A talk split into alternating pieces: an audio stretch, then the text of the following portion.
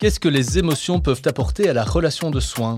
Soigne-t-on aujourd'hui comme il y a 20 ans?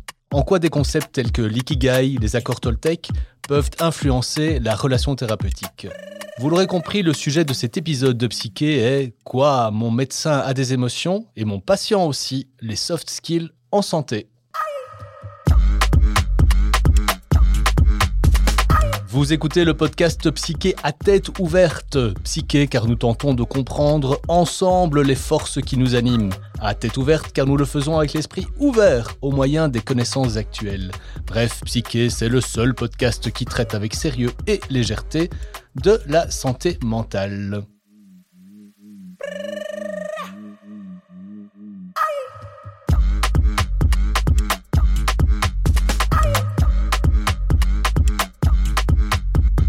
Pierre Oswald, bonjour. Bonjour. Nouvelle saison de Psyché, on l'a dit, nous avons la chance d'avoir avec nous parfois des invités. Présentez-nous donc l'invité de ce jour.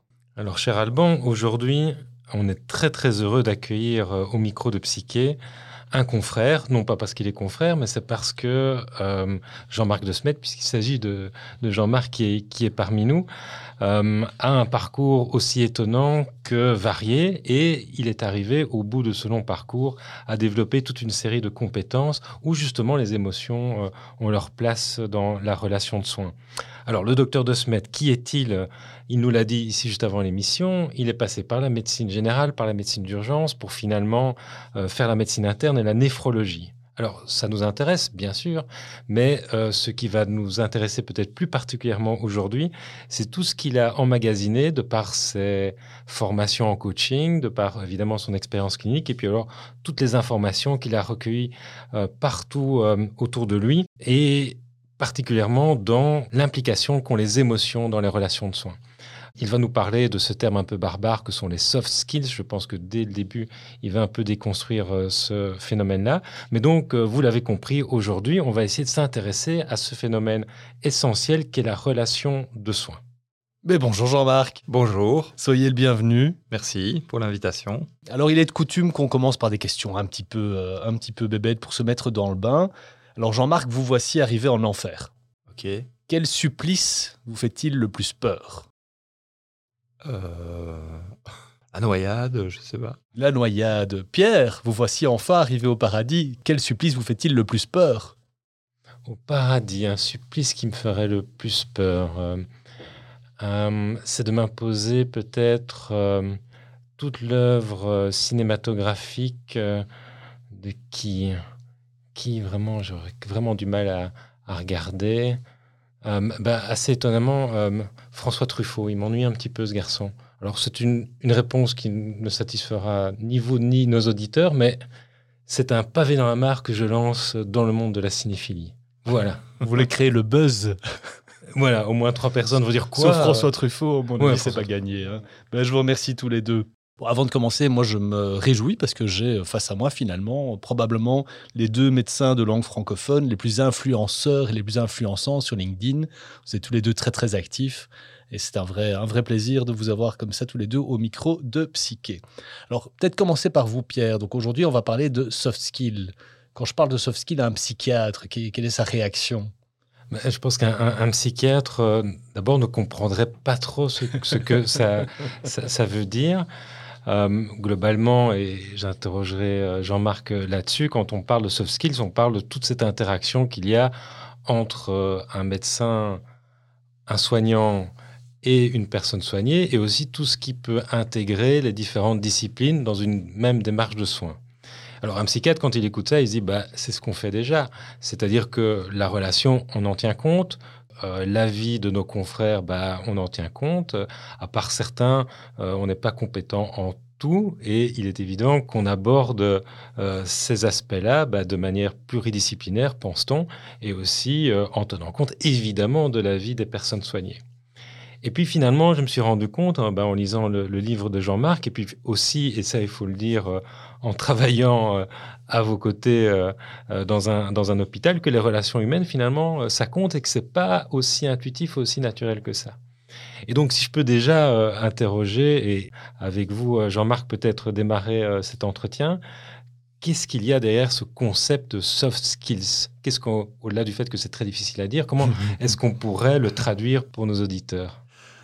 Tout d'abord, pour, l'histoire, euh, euh, c'est un livre que j'ai coécrit avec, euh, avec Jérôme Moirot.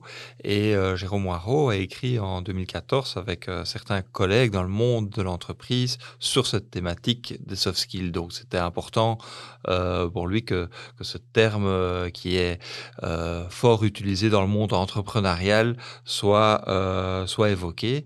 Et c'est vrai que quand j'ai découvert son ouvrage, euh, j'ai été interpellé par euh, cette dimension. Je connaissais pas du tout ce terme qui effectivement euh, est compliqué, ne fait vraiment pas partie de la de la culture médicale et de la santé.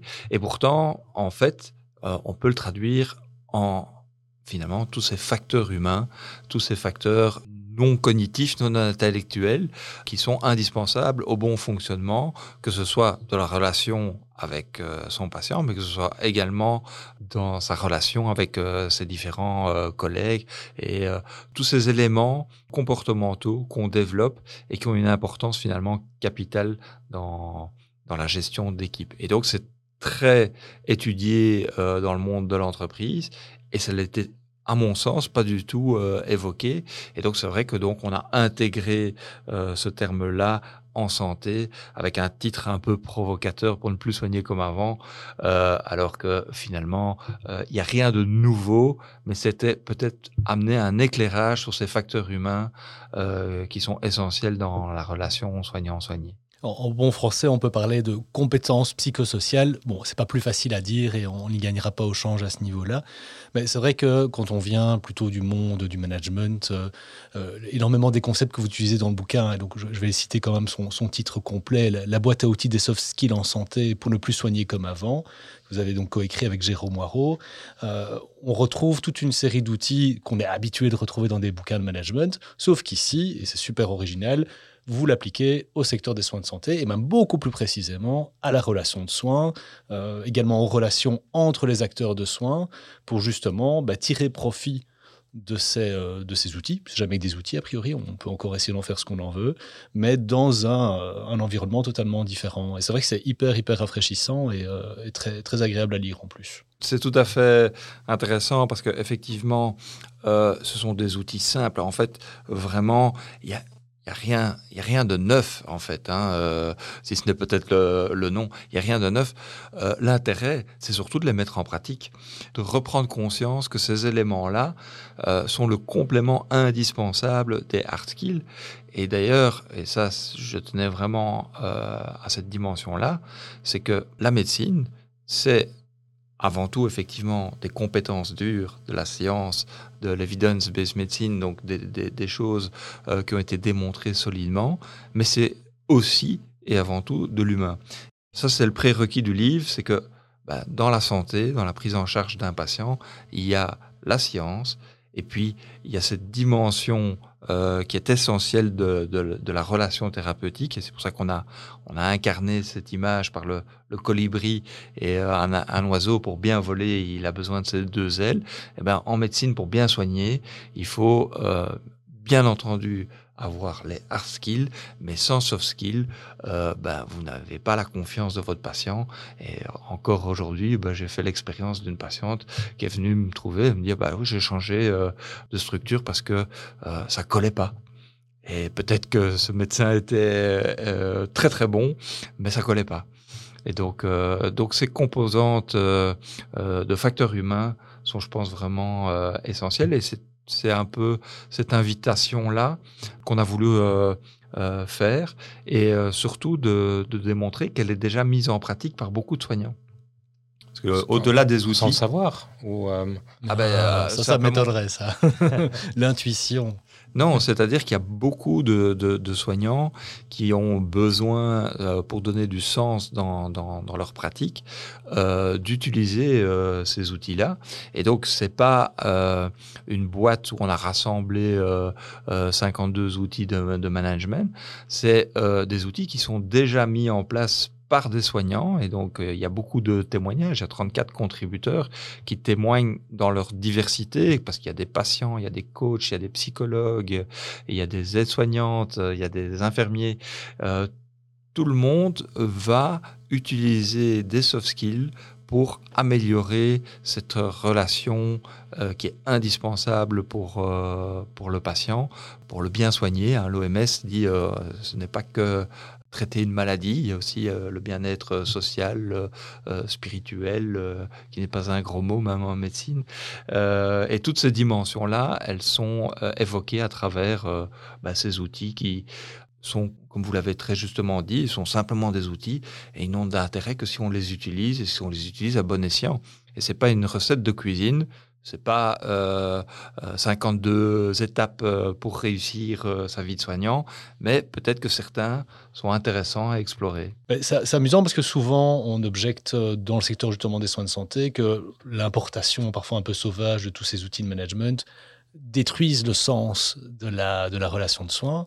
Ce que vous nous dites, c'est bien utiliser. Au contraire, ça peut nourrir, et ça nourrit d'ailleurs au quotidien, on l'a dit, il y a toute une série de témoignages dans le livre, ça peut nourrir au quotidien cette fameuse perte de sens, ou contrer cette fameuse perte de sens euh, dont on parle souvent chez les soignants. je vais peut-être rajouter par, par, rapport à ça, parce que quand, si certes des, euh, des outils sont peut-être euh, utiles pour améliorer la relation de soins, c'est quand même un discours qui peut heurter à la fois les patients et les soignants, dans cette dimension que un patient peut dire, moi, tout, ce truc, euh, ça m'intéresse pas trop. Moi, ce que je veux, c'est un bon diagnostic et un bon traitement. C'est pas trop euh, d'avoir comme ça des trucs un peu bizarroïdes qui viendraient euh, compliquer la relation thérapeutique. On rencontre un discours comme ça, parfois très ferme de la part des patients. Et puis du côté des, soignants, on a ce discours, quand je parlais là tout de suite de, ce côté un peu intuitif, euh, bah, c'est quand même souvent ramené euh, par les soignants qui disent, moi d'expérience, moi je sens la relation.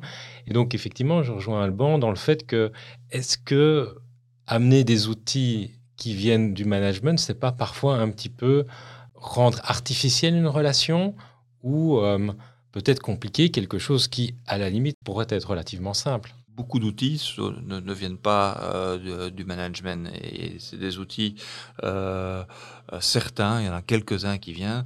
Maintenant, si parler d'écoute active, de présence, de gestion des émotions ou de l'art de communiquer, c'est des outils de management, non, je pense que c'est beaucoup plus basique que cela.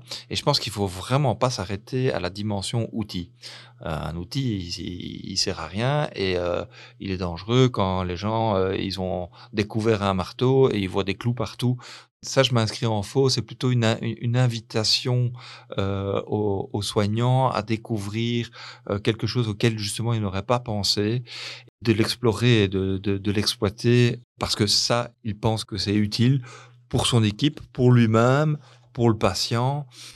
si on, regardait ça comme des outils, oui, c'est c'est pas ça. L'intérêt, il n'est pas là. Et puis, euh, au-delà de, de, la formulation euh, du livre, puisque finalement, donc c'était proposé aux éditions du No, c'est dans cette collection-là qu'ils nous ont proposé de le faire sous forme d'outils. C'était un peu loin aussi du message que, que, je porte, parce qu'au-delà d'un livre, pour moi, c'est plutôt un manifeste d'une vision de la, de, la médecine, et donc euh, une vision qui voit le patient dans sa globalité et qui euh, voit aussi une vision de la médecine euh, collaborative, où tous les intervenants euh, agissent en, entre eux et avec le patient. Bah, et là, je pense que ça rejoint ce que vous parliez de, de diagnostic. Bien sûr que la priorité, c'est d'avoir le bon diagnostic, le bon traitement.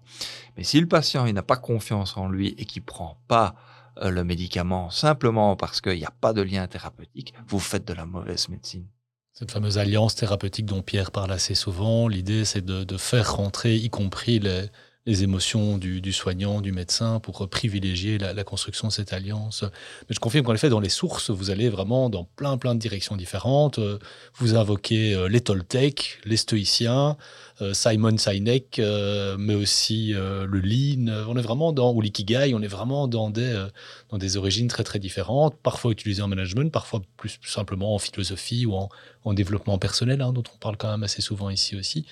Donc c'est assez, euh, assez riche.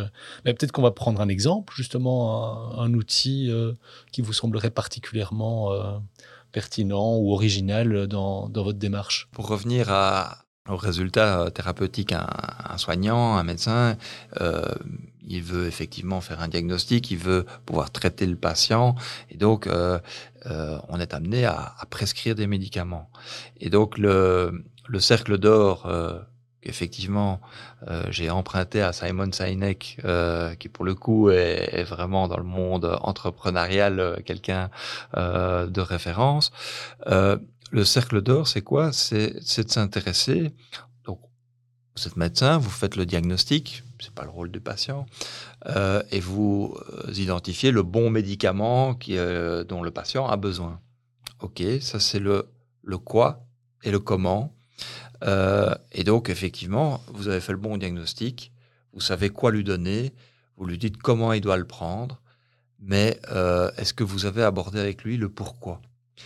Et inverser, inverser en tous les cas la donne puisqu'on sait que la compliance, c'est-à-dire euh, euh, entre 100 médicaments qui ont été prescrits, 50 vont être cherchés à la pharmacie et 30 vont être pris. Il y a des études euh, qui, le, qui, le, démontrent. C'est incroyable. on sait que si on part du pourquoi du patient, qui sera différent pour chaque patient, si vous touchez le pourquoi, alors le quoi et le comment sera beaucoup plus audible aller chercher le pourquoi du patient est essentiel pour qu'il puisse entendre le, quoi et le comment. Et donc, euh, voilà un outil euh, tout à fait simple, euh, mais qui est essentiel. Concrètement, je suis un patient, j'ai mal au ventre, je vais chez mon médecin. Comment est-ce qu'on peut comprendre cette, cet outil qu'est le cercle d'or Alors, je vais prendre un, un, autre exemple qui est plus caractéristique dans, la branche à laquelle je suis, euh, les patients qui ont une insuffisance rénale euh, n'éliminent pas bien les toxines, notamment euh, le phosphore. Le phosphore, ça ne leur parle pas. On sait que ce phosphore, s'il n'est pas éliminé, il va augmenter la mortalité des, des, personnes. Et donc, moi, je fais le diagnostic, il a trop de phosphore, je dois lui donner un médicament qui va capter euh, le phosphore dans son alimentation pour l'éliminer dans les selles. Ça, c'est le quoi. Le comment, c'est il doit le prendre à chaque repas. Il n'y a aucun symptôme à cette pathologie, il n'y a aucun, euh, aucun bénéfice perceptible de prendre ce médicament. Mais le pourquoi, c'est, ben, monsieur, vous aimez aller à la pêche le dimanche avec votre petit-fils, vous voulez en profiter pleinement, ben, c'est de lui expliquer pourquoi ce traitement qui, euh, au jour le jour, n'a aucun intérêt pour lui, n'a aucun bénéfice euh, de, soulagement, parce que dans, votre exemple, il y avait un, soulagement, on donnerait un antidouleur, euh, le, soulagement est, perceptible. Mais dans ce cas de figure-là, le, patient, il comprend pas le bénéfice de ce, médicament. Mais si on lui dit que c'est vraiment, à long terme, un effet vraiment bénéfique sur son risque propre, et que bah, lui, ce qui est important, c'est identifier qu'est-ce qui est important pour lui. Pourquoi il va, il va, il va prendre ce, traitement-là. Et moi, je, dans ce cas de figure-là, je m'amuse vraiment de voir euh, des gens et je leur montre les, graphes. On voit des, phosphores qui sont pas bien régulés. Et à partir du moment où on leur explique, qu'on part de leur pourquoi et qu'on leur montre le quoi et le comment, eh bien, euh, vous voyez des courbes euh, exponentielle. Or, on sait que ça double ou triple le, risque cardiovasculaire de, ces patients-là. c'est euh, un exemple intéressant parce que je vois là-dedans aussi une, de choses aussi qu'on répète souvent dans le podcast, c'est de donner du sens finalement aux, patients, de prendre un médicament plutôt qu'une sorte d'autorité un peu bête et méchante qui viendrait euh, comme ça vous dire il faut parce que je suis médecin et que je vous l'impose. Ça peut paraître évident peut-être, mais, mais c'est vrai que c'est important de, de, le rappeler et puis de donner là pour le coup des, outils pour que euh, ça revienne. Il y a, il y a derrière ça aussi, et si je peux me permettre de, vous avez parlé de plaidoyer, et c'est vrai qu'il y a un plaidoyer au début du bouquin super intéressant sur euh, euh, la collaboration, comment travailler ensemble, sur euh, la médecine intégrative. Moi, j'aimerais un peu vous entendre sur pourquoi finalement on parle maintenant de médecine intégrative. C'est quoi l'interdisciplinarité? C'est des choses auxquelles on est très sensible aussi à l'hôpital, et peut-être avoir un peu votre point de vue sur ce concept-là. Oui, alors c'est très, très, important parce qu'on mélange vraiment beaucoup. Euh, euh, alors moi, première chose euh, très claire, il y a une médecine qui me hérisse les poils, c'est la médecine alternative. Moi, il n'y a pas de médecine alternative, il y a la médecine. Et, il y a des compléments. On peut parler éventuellement de médecine complémentaire, enfin en tous les cas qui apporte. donc il y a la médecine, ça c'est une chose. Et puis il y a, il y a euh, l'approche qui va s'intéresser à des dimensions qui sont peut-être plus difficiles à démontrer scientifiquement, mais qui sont euh, très importants euh, pour le patient. Et donc, dans la dimension intégrative, eh ben, il y a des niveaux de soins qui peuvent se faire au niveau psychologique, au niveau émotionnel, au niveau social, au niveau même spirituel. Et donc, ces dimensions-là, alors spirituel souvent on entend un grand mot, euh, c'est pas du tout religieux, c'est les croyances des, des, personnes. Donc dans les accords Toltec, euh, on travaille cette dimension-là. Hein, euh, quelles sont les, les, croyances que, que l'on peut avoir Et donc je pense qu'on peut soigner à différents niveaux. Et si vous accompagnez le, patient à être entendu dans sa dimension émotionnelle, psychologique, spirituelle, sociale ou autre, vous arrivez à, le traiter aussi.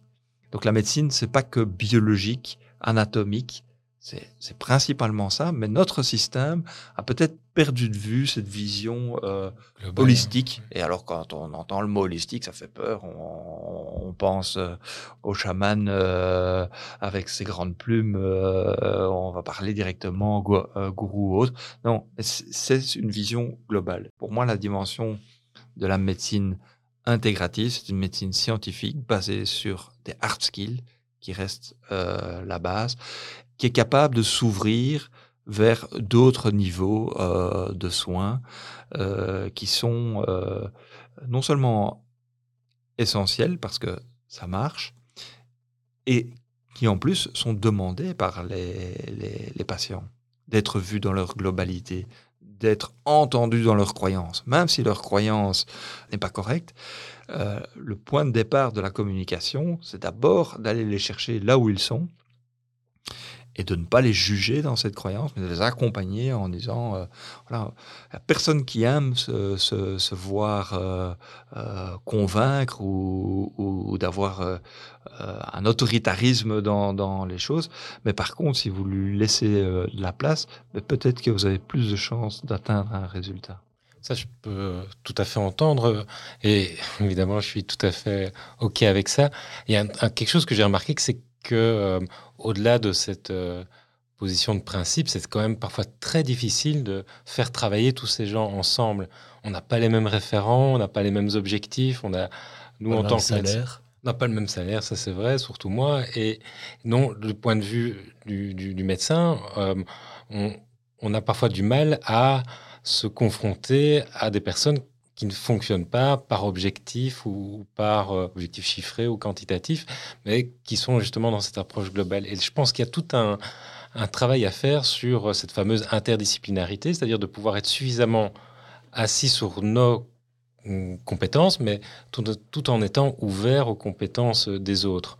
Et ça, c'est parfois très, très difficile.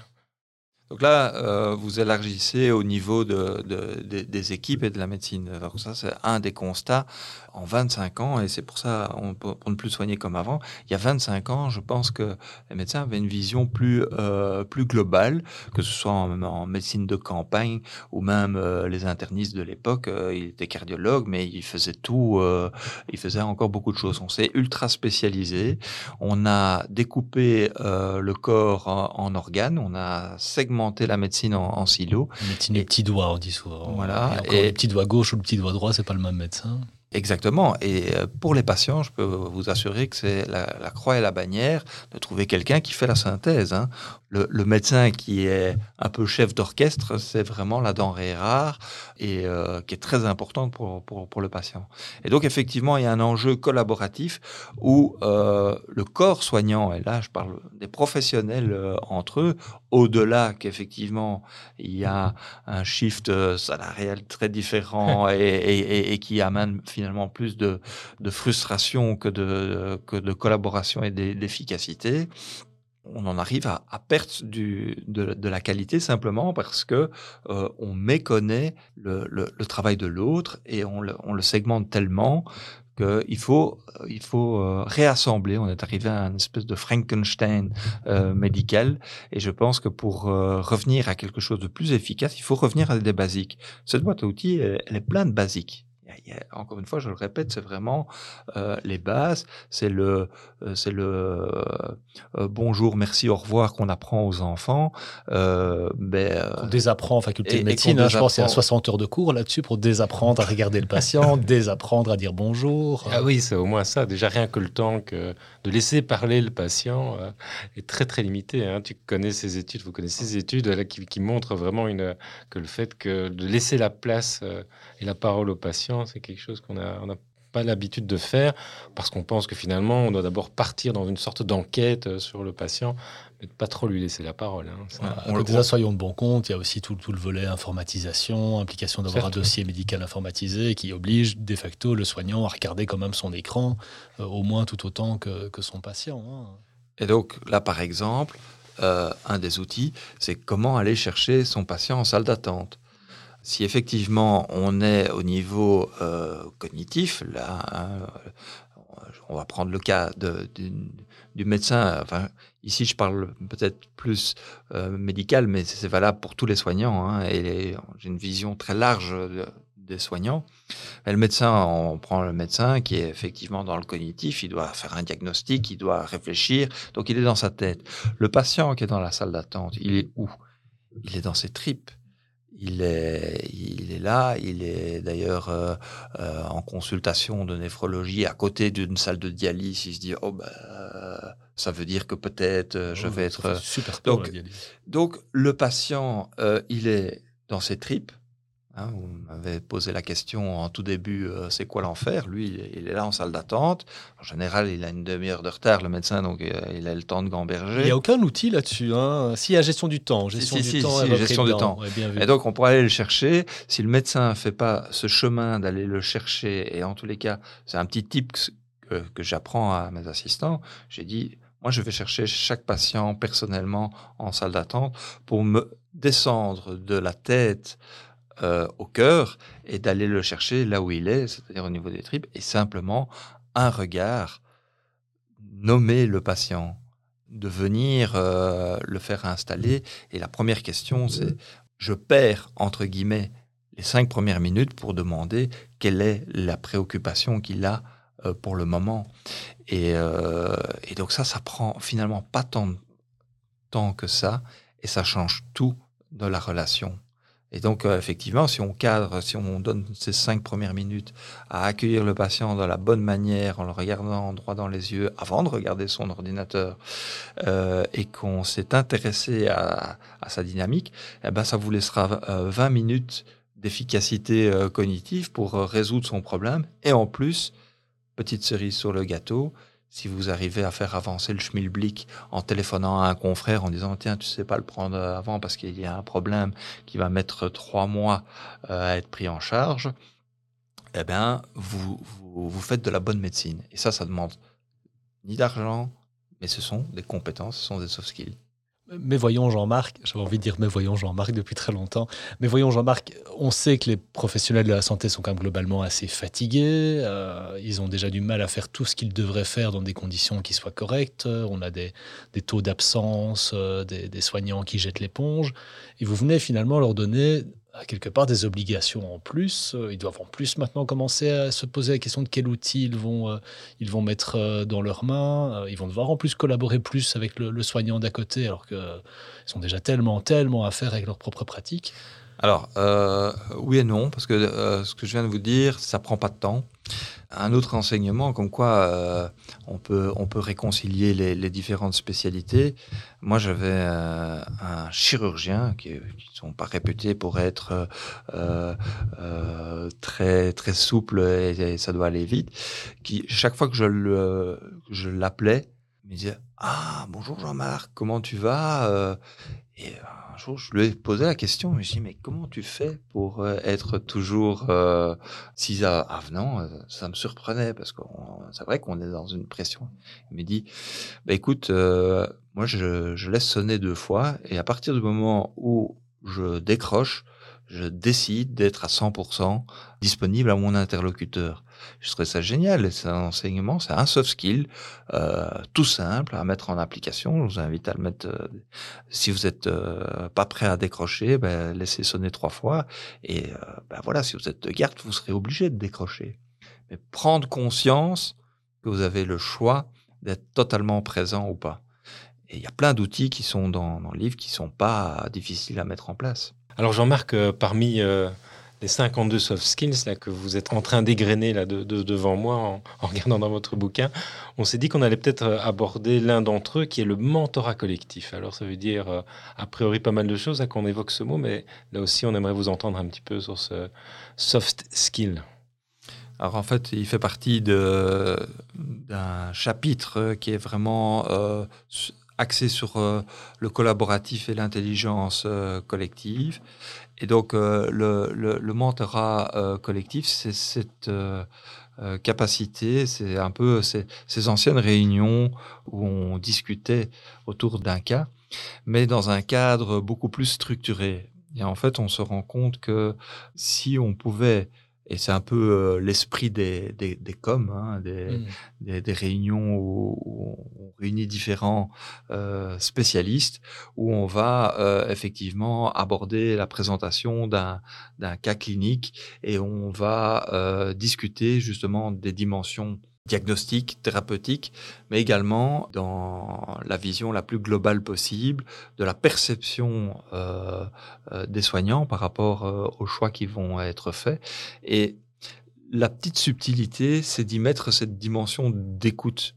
Et ça, effectivement, on n'est pas toujours très à même à, écouter des, avis, des, perceptions différentes. Or, la richesse, elle est dans ces regards croisés que l'on peut avoir entre différents euh, spécialistes. Et donc, euh, dans ces outils que sont le mentorat ou le mastermind, qui est une, variante un petit peu de, de, de, de, ce type, on réunit des soignants qui sont porteurs d'un projet, quel qu'il soit, euh, mais dont, pour lequel ils ont un intérêt euh, et une finalité commune. On les réunit et on les, on les structure dans une communication où vraiment l'écoute la présence, l'acceptation d'une vision euh, différente euh, est, incluse. C'est des outils que j'ai effectivement pu euh, explorer, pour lesquels je me suis formé, et qui m'ont montré une puissance en termes de, résultats, d'idées, de, que je pense que vraiment il y a, une, une possibilité de développer ça dans le monde des soignants, euh, dans le contexte justement où les soignants doivent amener des réponses différentes, ils doivent acquérir beaucoup d'agilité parce que le monde euh, euh, évolue, le monde des soins évolue très rapidement, donc on doit intégrer des nouvelles solutions. Et le fait de faire ça en groupe de 7 à 8 personnes, de croiser les regards, augmente le potentiel de, de, nouvelles, euh, nouvelles idées, de nouvelles pistes de solutions. C'est passionnant parce que, comme je le disais un peu euh, au début, on a un peu l'impression déjà de faire ça, mais quand euh, il s'agit vraiment de rentrer un petit peu dans la quasi-technicité, dans l'organisation de, de, ces soft skills, on se rend compte que en faisant finalement peu d'efforts par rapport à ce qu'on essaye déjà de faire intuitivement, on peut décupler la puissance effectivement des, des conclusions. Donc c'est aussi important de dire que finalement certes, vous vous êtes formé à, cet outil-là, mais j'imagine que ce n'était pas une formation de 4 ans pour pouvoir euh, apprendre à, faire ce type de, de, formation. Et c'est toujours très intéressant, je pense, pour les personnes qui, nous écoutent et qui sont plutôt du côté des personnes soignées, de se dire que la l'arrière-cuisine et tout, tout, ce qui se passe derrière le, rideau rouge, ben, ça va pas de soi. quoi. C'est aussi important de pouvoir développer toute une série d'outils euh, euh, au travers de, compétences diverses, de métiers divers qui finalement livrent un, produit à la fin qui pourra être à la fois euh, digérable par la, personne soignée et qui pourra avoir des conséquences sur sa santé. Donc c'est toujours aussi très très important et merci de rappeler que derrière parfois la livraison d'une réponse, il y a quand même un gros, gros travail.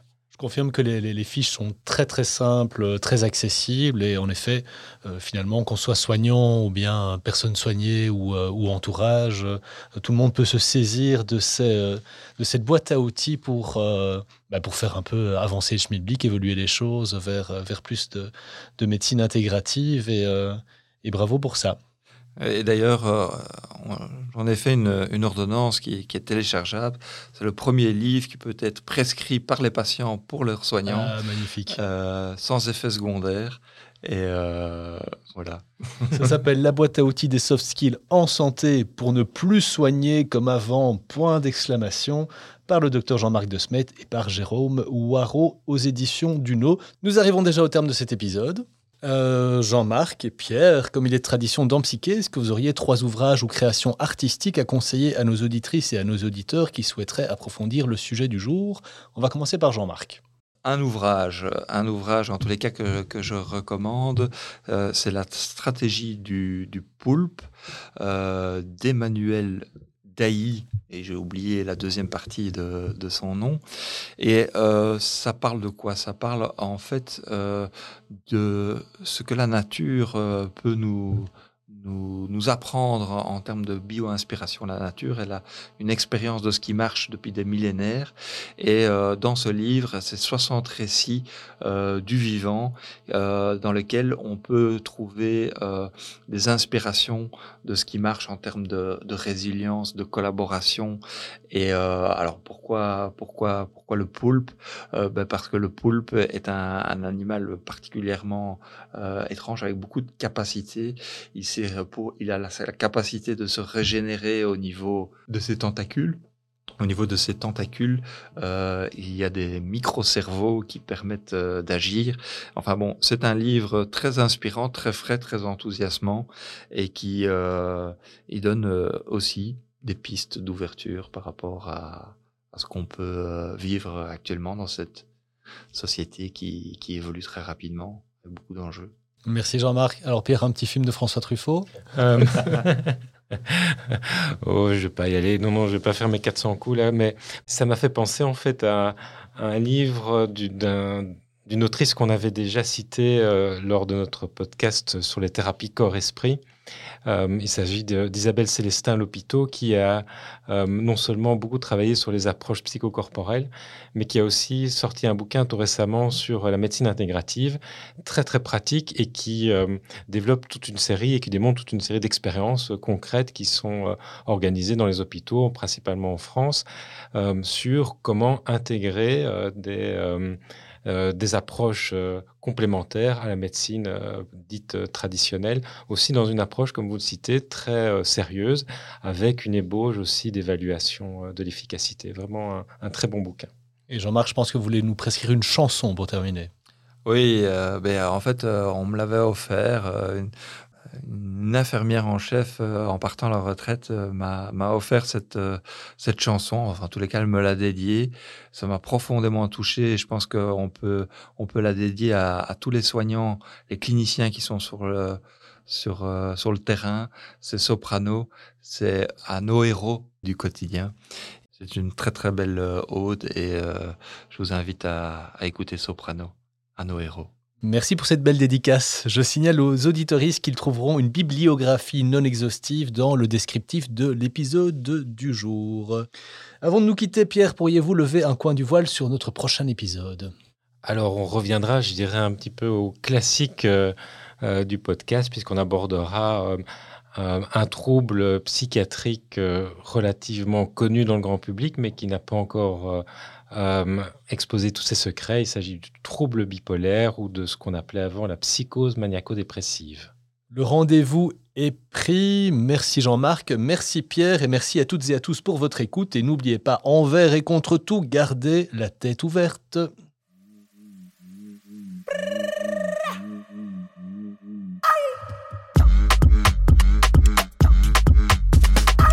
Chers auditrices et auditeurs, c'est la fin de cet épisode de Psyché à tête ouverte. Il a été réalisé par l'agence Benvox.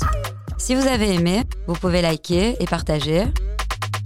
Vous pouvez aussi nous envoyer vos propositions de thèmes à l'adresse info at psyché.be.